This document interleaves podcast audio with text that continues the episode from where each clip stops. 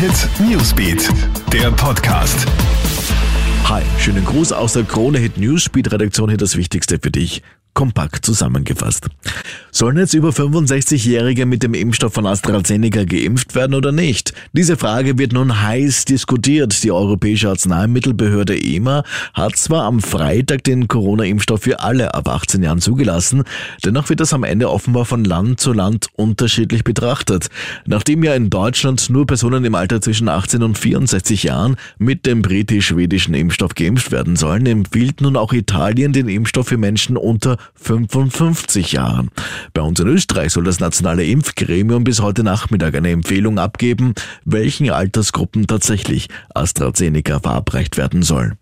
Zwei tödliche Lawinenunfälle haben sich gestern im freien Skigelände Tirols ereignet. In Küta im Bezirk Imst wurde ein 16-jähriger Deutscher von Schneemassen verschüttet, in der Axamalie zum ein 48-jähriger Österreicher. Gleich sieben Lawinen sind gestern Samstag mit Personenbeteiligung abgegangen und das bei erheblicher Lawinengefahr. Fünf davon betrafen die Stubaier Alpen. Und die chinesische Millionenmetropole Wuhan bekommt jetzt Besuch von den Experten der WHO.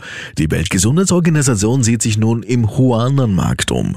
Das ist jener Markt, der als Ursprungsort der Corona-Pandemie gilt und seit Anfang letzten Jahres geschlossen ist.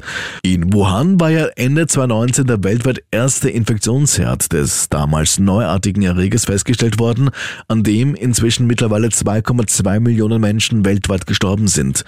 Die meisten Wissenschaftler gehen davon aus, dass Fledermäuse die ursprünglichen Werte des Coronavirus waren und dieses auf diesem Huaner-Markt auf den Menschen übertragen wurde. Ungeklärt ist aber, welches Tier bei der Übertragung auf den Menschen als sogenannter Zwischenwirt gedient hatte. Soweit das Wichtigste für dich kompakt zusammengefasst. Mehr Infos bekommst du natürlich laufend auf KroneHit.at. Schönes Restwochenende. Krone Hit Newsbeat, der Podcast.